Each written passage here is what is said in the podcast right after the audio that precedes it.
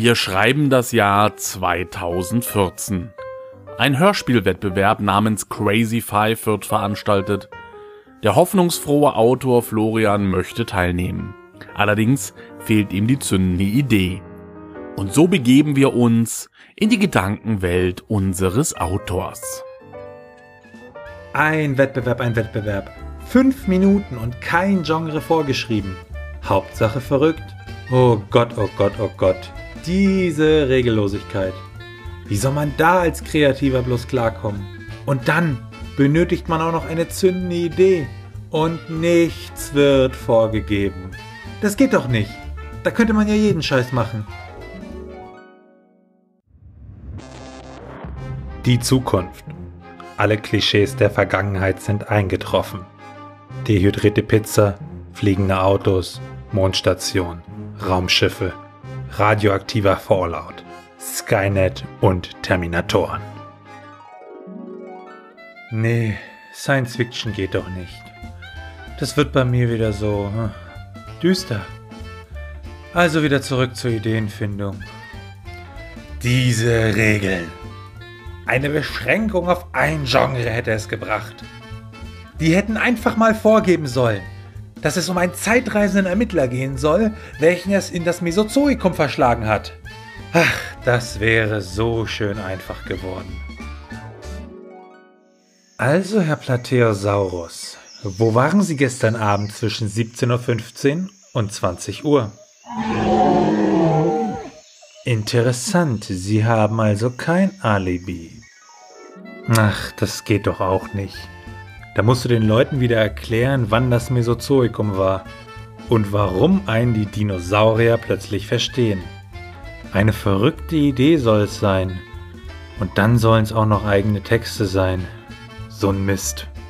Dann bringt die Telefonbuchidee ja auch nichts. Meier Gertrud 030 45 98 32 752914. Müller Hans 030 42 48 49 32 1794. Müller Winfried. Wenn diese Begrenzung auf eigene Texte nicht wäre, man könnte einen Wikipedia-Beitrag dramatisch vertonen. Keks. Ein Keks aus dem Plural Keks, vom englischen Cake, Kuchen, ist ein ursprünglich englisches Gebäckstück. Er gehört zu den kommerziell hergestellten Dauerbackwaren, die meist aus fetthaltigem Teig mit mehr oder minder süßem Geschmack bestehen. Hm, also die Wikipedia hilft in diesem Fall auch nicht weiter. Ich brauche irgendwas für diesen Wettbewerb. Sie wollen etwas Irres, da lege es ja nahe, etwas aus einer Anstalt zu bringen. Wir befinden uns hier in der Santa Lucia Anstalt für geistige Gesundheit. Neben mir befindet sich Direktorin Dr. Anna Lucia. Frau Doktor, eine Frage, die ich mir schon immer stellte.